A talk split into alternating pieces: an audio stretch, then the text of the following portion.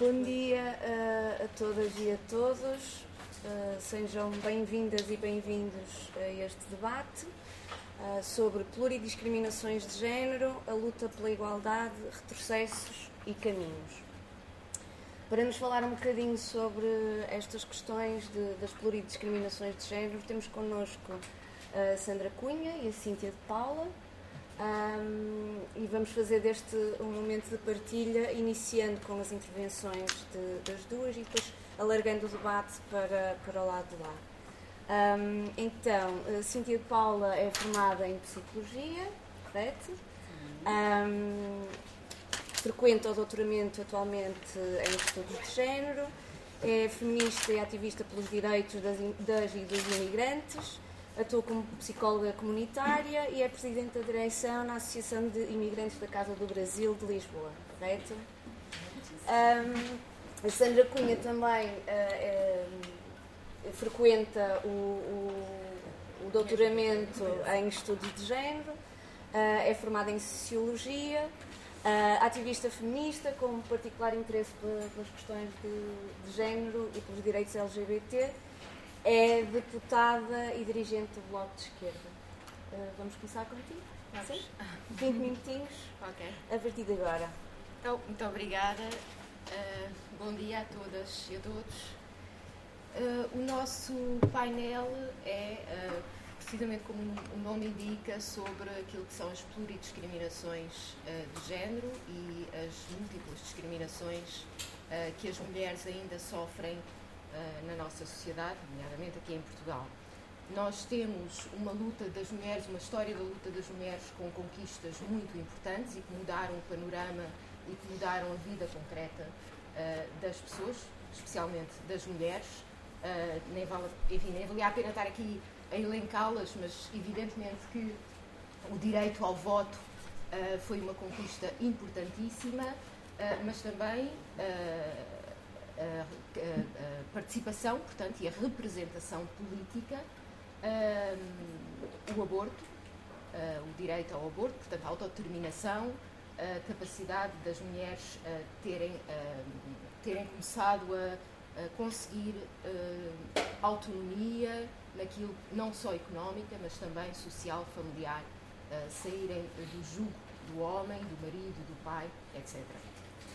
Mas a verdade é que, apesar de, em Portugal, e especialmente, desde, eh, evidentemente, os últimos 40 anos, 40 e tal anos, desde a Revolução de Abril, eh, algumas alterações começaram um bocadinho antes, mas eh, nos últimos 20 anos houve também um, um, grande avanço naquilo que são os direitos das mulheres em Portugal. mas, de qualquer das formas, como nós dizemos no nosso, no nosso texto de, de apoio, que não se pense que o, que o maior ou que o mais difícil está feito, porque não está.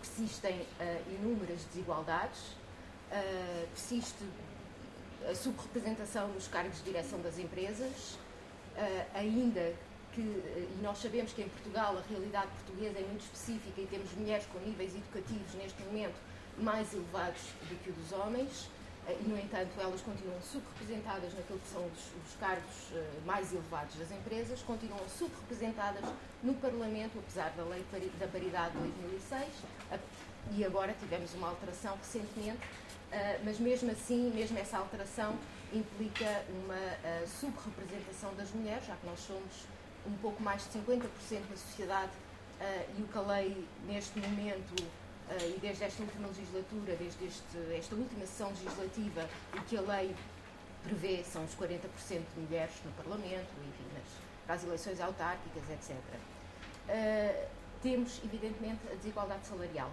Eu vou começar por falar desta, há outras, mas vou-me centrar aqui na desigualdade salarial. Uh, nós temos as mulheres em permanente e constante desvantagem nesta, nesta área eh, e é uma desvantagem sistémica, é uma desvantagem estrutural e é uma desvantagem permanente.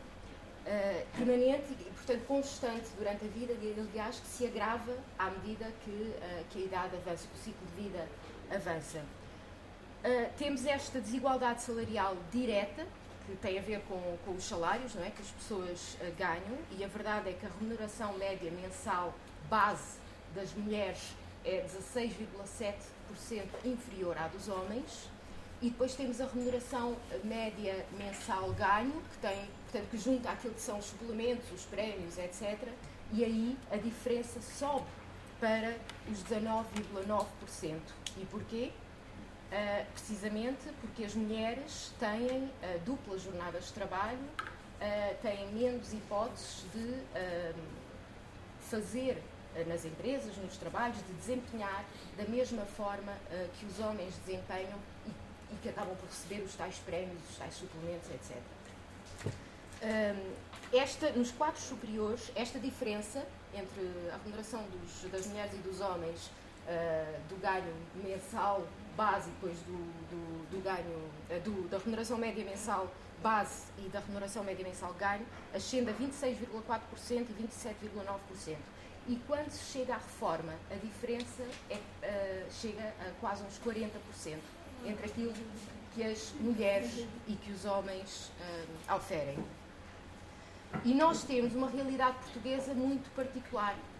Temos, um, noutros países não é tanto assim, em Portugal é, e já há bastante tempo, a participação das mulheres no mercado de trabalho a tempo inteiro é semelhante à dos homens. Nós tivemos uh, também, por força das circunstâncias e por força de termos salários baixos e por força das famílias precisarem uh, dos dois salários para sobreviver, temos uma participação das mulheres no mercado a tempo inteiro semelhante à dos homens. Como eu disse há pouco, temos níveis educativos das mulheres mais altos que os homens e, apesar disso, estas desigualdades persistem. E persistem porque existe uma visão estereotipada daquilo que são as, as, uh, os papéis e as capacidades das mulheres e dos homens e que limita uh, homens e mulheres a profissões e a setores específicos. E daí temos aqueles setores feminizados, por exemplo, a educação, também de alguma forma a saúde, uh, mas a educação é o exemplo mais, um, mais claro disto que eu estou a dizer. Temos um setor altamente feminizado, exceto quando chega lá ao topo, não é? Quando chega lá ao topo, de repente, por milagre, não se sabe muito bem porque as mulheres desaparecem. Uh, e temos uma visão conservadora e patriarcal que desvaloriza as, os tais setores tendencialmente femininos e as profissões tendencialmente femininas. Uh, há um exemplo, exemplo, que não é de Portugal, mas é um exemplo da Finlândia, uh, em que as mulheres, já há uns anos, começaram a entrar num setor que era tradi tradicionalmente masculino. Em Portugal ainda é tradicionalmente masculino, embora haja uma outra mulher nesse setor, que é o setor da construção. Quando as mulheres na Finlândia começaram a entrar no setor da construção, os salários baixaram, os salários médios uh, que se aplicavam, uh, não é? enfim, no mercado livre, mas na construção os salários baixaram. E, portanto, isto mostra como, de facto, esta visão uh, de que as mulheres têm menos capacidades e que uh, é natural que recebam menos, uh, porque farão menos ou farão menos bem. E depois temos também aquilo que é a desigualdade salarial indireta. E isto tem a ver com o acesso o acesso a serviços públicos. Nós sabemos que as mulheres conjugam aquilo que é o trabalho fora de casa com o trabalho dentro de casa. E conjugam, sabemos também, das diferenças que existem uh, entre homens e mulheres na, uh, uh, com as tarefas domésticas e, e, com o cuidado com os filhos. Há algumas diferenças que eu agora não tenho de cor, mas são cerca de 4 horas e tal, 5 horas, uma coisa assim. 3 horas e tal. Pronto, por volta disso, de diferença entre, entre homens e mulheres. Estas mulheres acumulam, estas mulheres, as mulheres acumulam esta dupla jornada, um, ficando prejudicadas naquilo que é uh, a sua, o seu percurso profissional, muitas vezes também o seu percurso académico, uh, mas o seu percurso, principalmente o seu percurso profissional, e até a capacidade e o tempo e a disponibilidade para formações e, e etc., uh, já dentro das empresas, tal como ficam também prejudicadas naquilo que é a sua participação política, não é? Na sua participação uh, ativa, de cidadania, uh, participação na vida pública e na vida política. E porque tudo isto, toda a sociedade, uh, especialmente no mundo do trabalho, está organizado num modelo masculino, com horários que se pensaram para pessoas, homens neste caso, que estarão livres destas tarefas, destes cuidados com os filhos e, enfim, de tudo isso. E aquilo que acontece é que os serviços públicos não respondem a estas uh, necessidades. Há, sobre esta matéria, uh, um discurso, algum discurso e uma solução uh, que começa a aparecer, começa a aparecer não, que está a reaparecer em alguns discursos feministas e que é uma solução que já foi tentada e que já foi abandonada em alguns países e que é uh, o, o, esta ideia do uh, cash for care, portanto, de pagar estes serviços dos cuidados e da, de, portanto, dos cuidados com a família, com a casa, etc., principalmente os cuidados com os filhos. E que é esta ideia de, de pronto, em português, de salário doméstico, não é? para, para ser mais clara. E se isto passa, passa parte de uma premissa uh, correta, que é a, a, premissa de que este trabalho uh, reprodutivo serve o capitalismo e o patriarcado e serve e fornece mão de obra ao trabalho produtivo, a verdade é que a solução, na minha opinião, está errada. Porque esta é uma solução uh, que vai acabar, aliás, como, como aconteceu noutros países, acabar por remeter novamente as mulheres à esfera doméstica.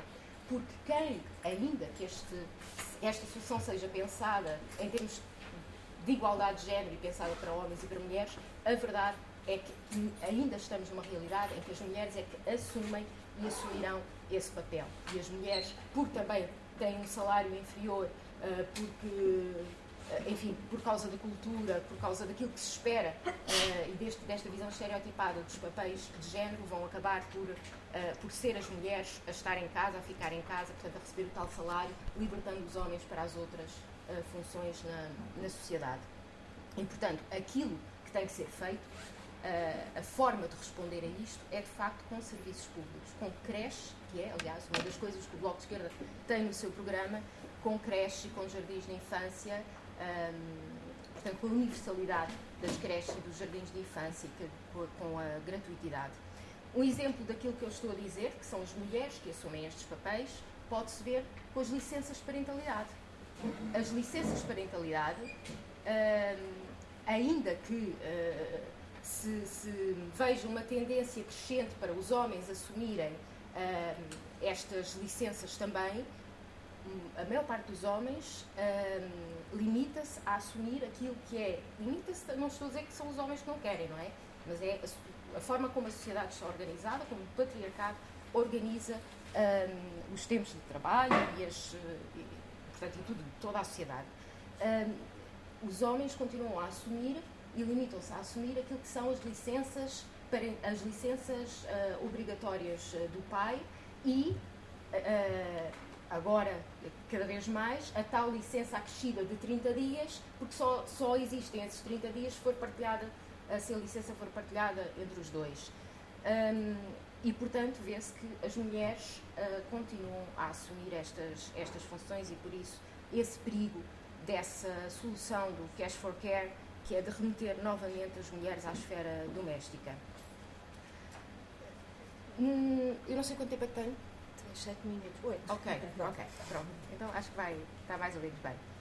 Um,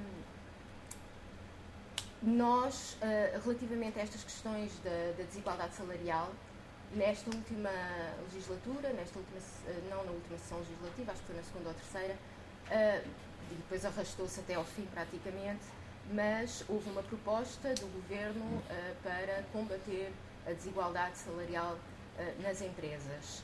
Eu só vos queria dar nota de que esta proposta uh, do, do, governo, que é uma, era uma proposta que um, prevê uh, uma política remuneratória transparente a obrigatoriedade de relatórios e a fiscalização e etc., uma série de, de medidas, mas a proposta do governo é que ela se aplicasse a empresas com mais de 250 trabalhadores nos dois primeiros anos de vigência da lei e depois a empresas com mais de 100 trabalhadores.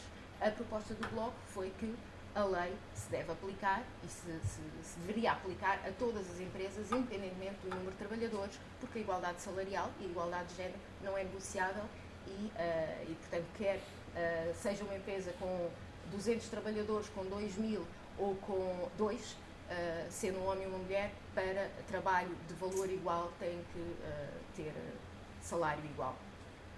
Não foi bem isto que ficou, enfim, o, o, governo recuou um bocadinho, tentou chegar ao nosso encontro, enfim, aquelas negociações habituais, ficou uh, para 250 uh, trabalhadores uh, durante os dois primeiros anos e depois para, mais, para empresas com mais de 50 trabalhadores. Nós defendemos também, evidentemente, e também está no nosso programa, e o Bloco de Esquerda sempre defendeu a paridade absoluta nos órgãos de representação política e, portanto, defendemos os 50% e lutaremos pelos 50%. Um, o governo, na altura, uh, argumentou uh, que os 40% era o limiar que estava previsto e defendido pelas instâncias europeias, internacionais, etc., e, portanto, que representava, que, que tinha essa representatividade, ao que nós respondemos que a paridade tem que corresponder e tem que representar a sociedade real. E a sociedade real não são 40% de mulheres e 60% de homens. Uh, mas uh, eu estava aqui a falar, portanto, das várias desigualdades. Esta foi a primeira em parei que, que persistem, mas uh, queria-vos falar de outra, que é uma que, apesar das leis, porque nós poderemos conseguir e iremos conseguir um dia, certamente, alcançar a igualdade salarial e alcançar a representação paritária na, na, política e, e nos, enfim, nas, nos cargos de direção das empresas, etc, etc. mas há uma que uma discriminação que persiste apesar de todos os esforços, apesar de todos os avanços que se têm uh, feito nos últimos anos, apesar de todos os planos de igualdade, de todas as leis e convenções, uh, de todas as campanhas de sensibilização e informação, de todos os cursos de formação especializada para públicos-alvo, uh, e eu estou a falar da violência de género contra as mulheres. nomeadamente a violência doméstica e os crimes sexuais é aquilo que, não só em Portugal, mas também em Portugal, persiste apesar uh, de todos os avanços que se fez uh, nas últimas duas décadas e, uh, e, em especial, desde, por exemplo, que a, violência doméstica foi consagrada como crime público. Não é demais repetir estes dados, apenas 16% das queixas chegam fim, ao fim nos tribunais e dos processos findos, cerca de 90% são arquivados. Para além daqueles que são arquivados logo inicialmente, e isto prende-se com a falta de prova, com a dificuldade da prova, uh, que, é, um, que é usual nestes processos, e esta dificuldade da prova radica também no facto dela se basear, se fundamentar maioritariamente uh, no testemunho da vítima, e isto também mostra um desconhecimento profundo do sistema judicial uh, e de todo o sistema de proteção uh, daquilo que são as relações de dominação. Uh, e, portanto, temos uma cultura judicial que legitima os agressores e que protege as vítimas. Nós, aliás, vimos isso amplamente nos últimos tempos com os acórdãos que têm saído, aqueles relativos à violação, mas também muitos relativos à violência doméstica. Uh, falo do Neto Moura, evidentemente, mas há muitos netos Moura em, em Portugal. E uh, os dados mostram claramente que a, a, violação, por exemplo, em 2018 aumentou 22% das, queixas, portanto, isto estou a falar da criminalidade participada, uh, aumentaram 22%. Uh, a violência doméstica mantém-se há anos uh, com participações na ordem de perto dos 30 mil, das 30 mil por, por ano. E isto é a, a, violência participada, portanto, os crimes participados não têm nada a ver com aquilo que é a incidência real do problema porque quando, e nós tivemos inquéritos nacionais que eh, avaliaram essa incidência, infelizmente o último já conta com 12 anos, porque foi de 2007, mas a verdade é que uh, os inquéritos uh, dão-nos números muito mais um, assustadores em relação à incidência do problema. Portanto, isto é, são aqueles que chegam às autoridades, não é? O que eu estou a falar, estes 30 mil são as participadas, é aquelas que uh, chegam à, às autoridades e que chegam ao público, que são denunciadas ou, ou sobre as quais são feitas queixas. Uh, ok, vou já terminar. Dos 32 uh, ah, mil inquéritos, por exemplo, findos em 2018, foi deduzida a acusação a 4.800, foram arquivadas 70%, houve suspensão provisória do processo para 2.500, uh, isto num ano. o Bloco de Esquerda apresentou vários projetos, um deles, por exemplo, para a eliminação da figura da suspensão provisória do processo nos casos de violência doméstica, uh, que foi uh, chumbado. Aliás, todos os que eu vou aqui dizer foram chumbados, os que foram aprovados vocês têm acesso facilmente, as medidas que foram aprovadas, mas esta foi uma das que foi chumbada e esta foi uma figura introduzida na altura da de, na altura em que a violência doméstica passou a ser consagrada como crime público, foi uma, uma alteração introduzida pelo PCP uh, eh, e que prevê que, uh, enfim, que é uma, é uma figura usada quando as pessoas, quando há um conflito qualquer uh, e quando as pessoas estão em igualdade de circunstâncias, não é? Por colocar em igualdade de circunstâncias agressor e vítima mostra mais uma vez que não se conhece e não se percebe aquilo que é a gente e aquilo que é as, daquilo que são as relações de dominação.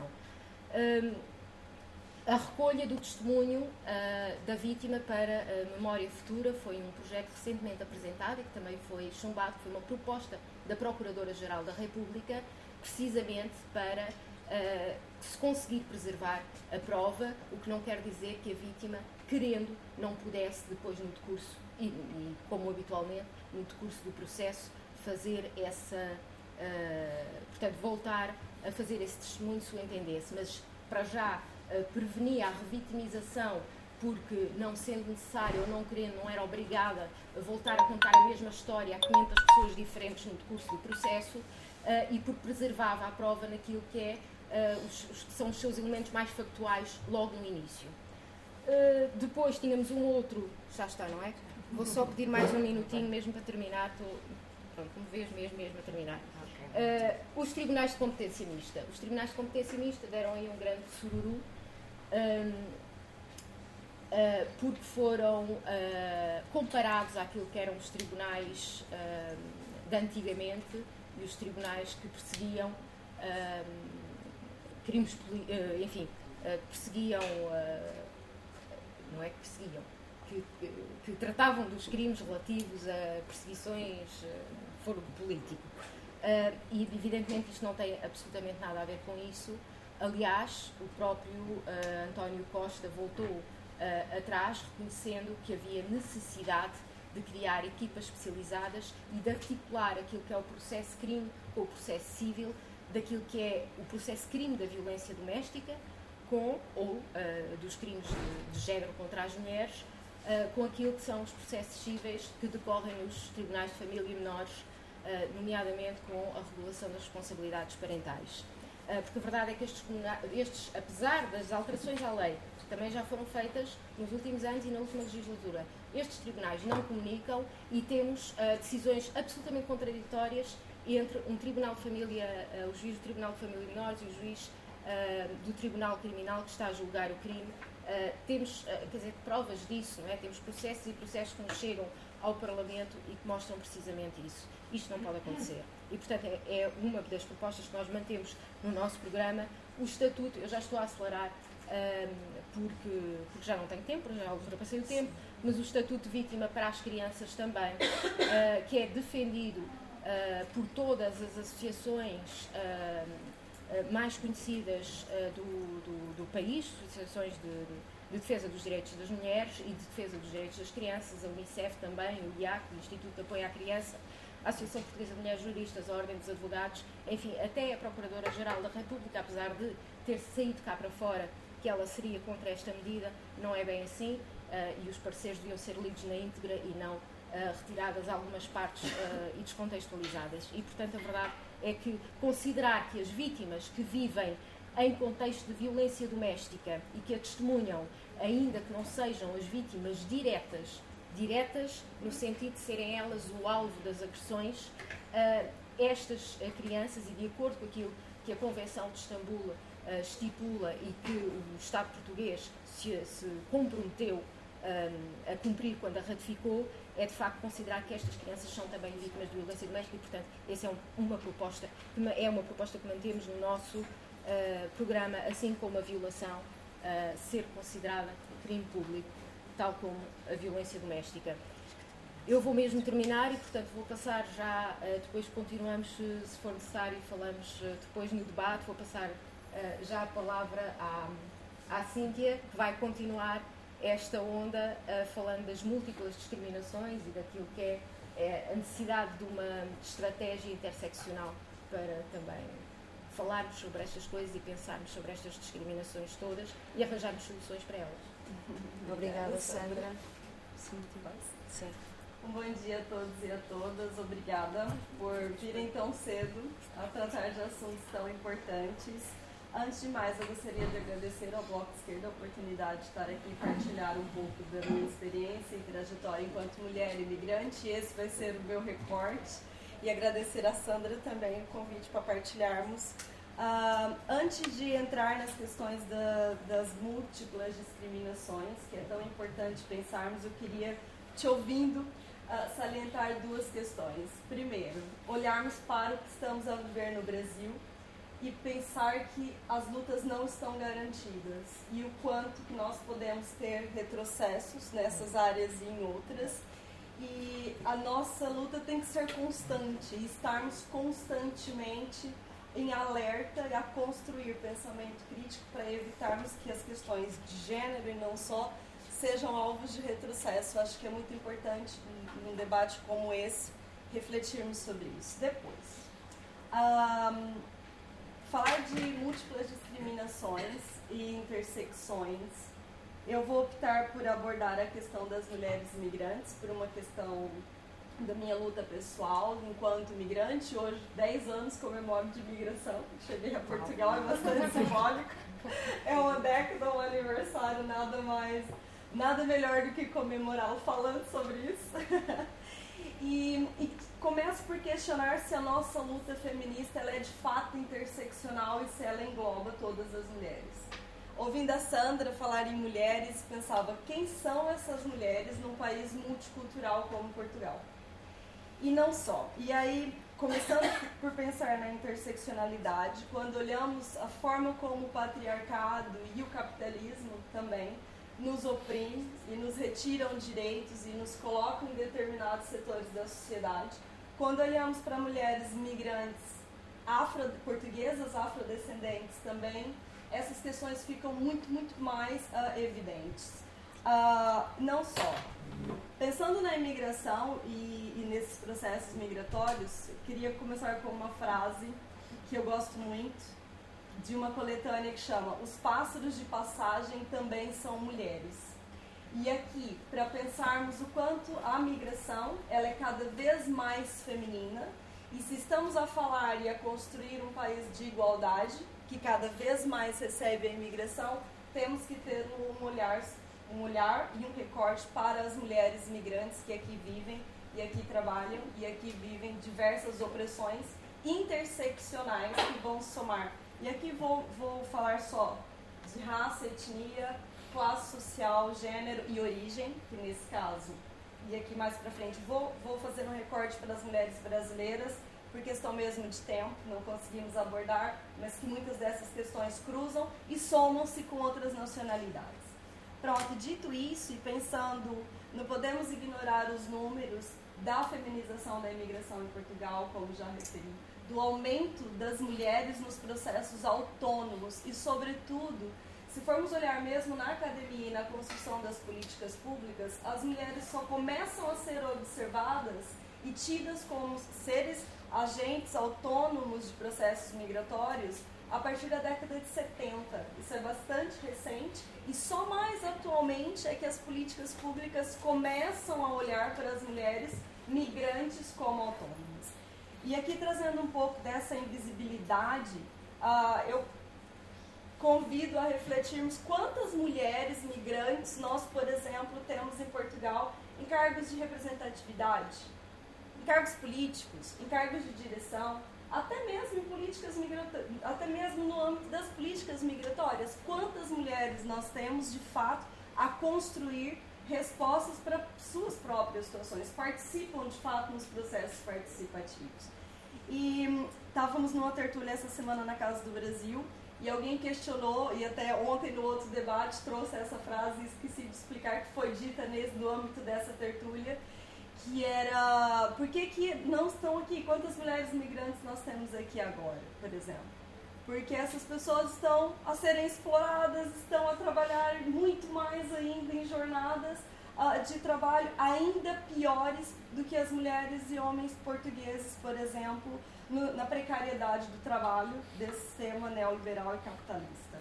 Uh, e aqui, olhando para essa questão do trabalho, que é algo que eu queria chamar a atenção, pensando em múltiplas discriminações, as mulheres imigrantes continuam a ocupar setores ainda mais desqualificados na nossa sociedade portuguesa. E é muito interessante pensarmos que ainda estão numa divisão desigual de trabalho sexista, com salários muito mais baixos. Há, há estudos que apontam que homens brancos, uh, mulheres brancas, homem negro, homens negros, mulheres, ne mulheres negras. Na questão mesmo da precariedade e da, e da divisão do trabalho e da precariedade salarial. E as mulheres migrantes estão também nesse último recorte. E é muito importante refletirmos sobre isso. Por isso que eu volto a questionar minha frase inicial. De que mulheres estamos a falar quando queremos construir políticas públicas de igualdade em Portugal? Para todas as mulheres que aqui, que aqui vivem e aqui contribuem? E isso é muito interessante pensarmos. Por isso que, ao refletirmos sobre essas questões, e mesmo na construção das políticas públicas de igualdade, não podemos desconsiderar que são múltiplas mulheres e aqui poderíamos abordar outras intersecções, como as mulheres transexuais e outras questões que também não, não, não vamos ter tempo de abordar, por isso vamos focar só na migração. Uh, dita essa questão, além da precariedade, é muito interessante olharmos para alguns dados sobre a desqualificação profissional que as mulheres migrantes são sujeitas na, no país de acolhimento. Em Portugal não é diferente. Vou só dar um dado muito, muito significativo e pequenino. Uh, as mulheres portuguesas estão mais ou menos numa faixa de 29% de desqualificação profissional, enquanto as mulheres imigrantes, comparativamente ao, ao mesmo nível de qualificação, estão em 49%. Ou seja, as mulheres imigrantes continuam a ser empurradas para os, os, estereótipos também de que lugares que elas vão ou podem ocupar, que é o trabalho doméstico, serviços e não só. Um, sim. E aqui também gostaria de começar a fechar um pouquinho para as questões específicas uh, das mulheres brasileiras e aqui trazer um recorte, poderia ser de outra nacionalidade, mas de mim falarei e partilhar um espaço de fala que me sinto com propriedade, de olharmos sobretudo por sermos a maior comunidade imigrante em Portugal, a maior feminina em Portugal. Atualmente temos em média de 120 mil pessoas regularizadas, o que significa que quem já adquiriu a nacionalidade portuguesa ou quem está em processo de regularização não entram nessa, nessa contagem do Serviço de Estrangeiros e Fronteiras. 60% são mulheres. A nossa migração é feminina. E as mulheres brasileiras ainda continuam a sofrer retiradas de direitos, discriminações e preconceitos baseados em estereótipos. E é interessante pensarmos que, além dos estereótipos de gênero, que já sofremos por estarmos num mundo machista e num sistema patriarcal, as mulheres específicas de nacionalidade brasileira ainda somam outros estereótipos, como a hipersexualização, a erotização, porque ainda está presente na sociedade portuguesa um simbolismo de um corpo colonial, que é preciso ser desconstruído. Porque no dia a dia continuamos a vivenciar retiradas de direitos, como por exemplo, temos queixas diárias na associação de mulheres brasileiras que ligam para aluguel de um quarto e é dito abertamente: eu não alugo quarto para brasileiras porque vocês vão se prostituir. Isso ainda acontece nos dias de hoje. Isso é retirada de direitos. E nós não podemos passar por cima disso. Por isso que eu repito: qual é a política de igualdade que estamos a construir para todas as mulheres? Por isso que nesse, é muito importante esses momentos de pensarmos sobre isso. E não só o assédio sexual nos locais de trabalho, na rua, que ainda continuamos a viver baseado em questões coloniais, nesses estereótipos que, é, que foi construído desde a colonização E até hoje, com a mídia, também o Brasil tem responsabilidade sobre isso. O nosso uh, Ministério do Turismo, até a década de 90, ainda vendia propagandas com a mulher seminua na capa, dizendo, convidando uh, estrangeiros a conhecerem o Brasil, objetivizando essas mulheres e sexualizando essa imagem do Brasil, que foi constantemente reproduzido também em Portugal pelas novelas, e não só. Todo mundo deve conhecer as Mães de Bragança que foi um movimento muito famoso em que várias mulheres em Bragança se mobilizaram para expulsar as brasileiras caçadoras de malites que estavam lá, uh, que trabalhavam nas casas de altem. Todo esse imaginário, ele ainda hoje é reproduzido, construído. Em 2013, por exemplo, tivemos uma personagem na RTP1, salvo erro, que era a Gina. Não sei se vocês... Uh, a Gina, Gina, poderia ter trazido vídeo, é curtinho, mas peço desculpas, como é muita coisa para não ocupar. A Gina era uma, um desenho animado, na verdade era um programa de várias caricaturas. Tinha o Manuel e a Gina era uma mulher super sexualizada com um sotaque brasileiro Sim. e que só falava frases de conotação sexual numa TV pública por sorte, várias por sorte não, por luta, várias associações é. feministas e de imigrantes por luta e, e, consciência crítica da luta feminista, foi feito um manifesto e a agenda foi retirada do ar. Mas isso agora, são, são poucos anos que ainda influencia todo esse simbolismo. Para dizer o quê? Que todas essas questões contribuem para as múltiplas discriminações que todas as mulheres vivenciam nesse Estado e aqui chamo a atenção a outra questão que é importantíssimo refletirmos. As políticas migratórias em Portugal estão de um lado, as políticas de igualdade de gênero no outro. E onde é que elas se encontram? Onde é que estão as mulheres migrantes? Nós não podemos olhar e continuar a categorizar migrantes num globo sem considerar as especificidades de uma sociedade machista e que sobrepõe opressões nessas intersecções quando se trata de mulheres de outras geografias que aqui vivem.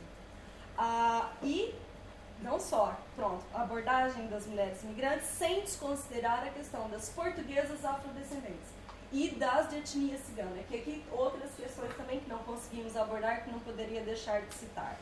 Ah, sobretudo, pensando em respostas, e acho que é preciso começar a debater, e as mulheres migrantes precisam ocupar espaços de fala. Por acaso, por acaso também não, é uma expressão, claro, mas me sinto com, me sinto com grande responsabilidade quando tenho a oportunidade de estar em espaços como esse, mas reconheço que estou num espaço de privilégio e gostaria de ter outras mulheres que também pudessem ocupar esse espaço e que pudesse ter uma participação mais efetiva. E para isso é preciso criarmos políticas públicas para isso. E é preciso haver representatividade. Não adianta, nós temos que ter as pessoas no espaço de decisão, tal como temos lutado temos conseguido ter mulheres, no geral, cada vez mais em processos de decisão. E eu quero ver essas mulheres migrantes lá também, porque estamos a falar das nossas. Podemos dar um exemplo, nem sequer aqui só pensando no legislativo, mas mesmo no executivo. Quantas mulheres imigrantes fazem parte dos processos de decisão no Alto Comissariado das Migrações? Um exemplo, estamos constantemente representados por pessoas portuguesas que têm os seus méritos, mas não podemos só ser auscultados pela sociedade. Também queremos fazer parte desses processos. E não sei como é que está o meu tempo. Tens uh, sete minutos. Sete minutos. Mais ou menos. Muito rapidamente, ah, então, para concluir e reiterar, na questão das mulheres brasileiras ainda, não posso deixar também de citar as múltiplas violências de gênero que ainda sofremos e muitas vezes até a própria violência doméstica é justificada nesse simbolismo, nesse estereótipo que, que, é, que foi criado desde há 500 anos, a passagens das cartas de Pedro Vaz de Caminha que já objetivizava esse corpo e justificava como um corpo disponível e colonial. E é muito importante uh, pensarmos e desconstruirmos. Desconstruirmos e entendermos como que esse simbolismo tem influenciado a vida dessas mulheres que aqui vivem e que não só são vítimas de múltiplas discriminações, mas também empurradas para setores específicos do mercado que também estão com base nesses estereótipos. Por exemplo, o mercado da beleza e outros mercados que estão aqui associados a, a esse estereótipo da mulher brasileira imigrante. Pode subscrever este Mais Esquerda no iTunes, no Spotify ou na sua aplicação de podcast. O mesmo acontece com os outros podcasts do Esquerda.net, como Alta Voz, com leituras longas de artigos, Os Cantos da Casa, com o melhor da música portuguesa, o Convocar a História, um podcast de Fernando Rosas com convidados diferentes todas as semanas, ou ainda o 4 e 20, o podcast quinzenal da atualidade canábica.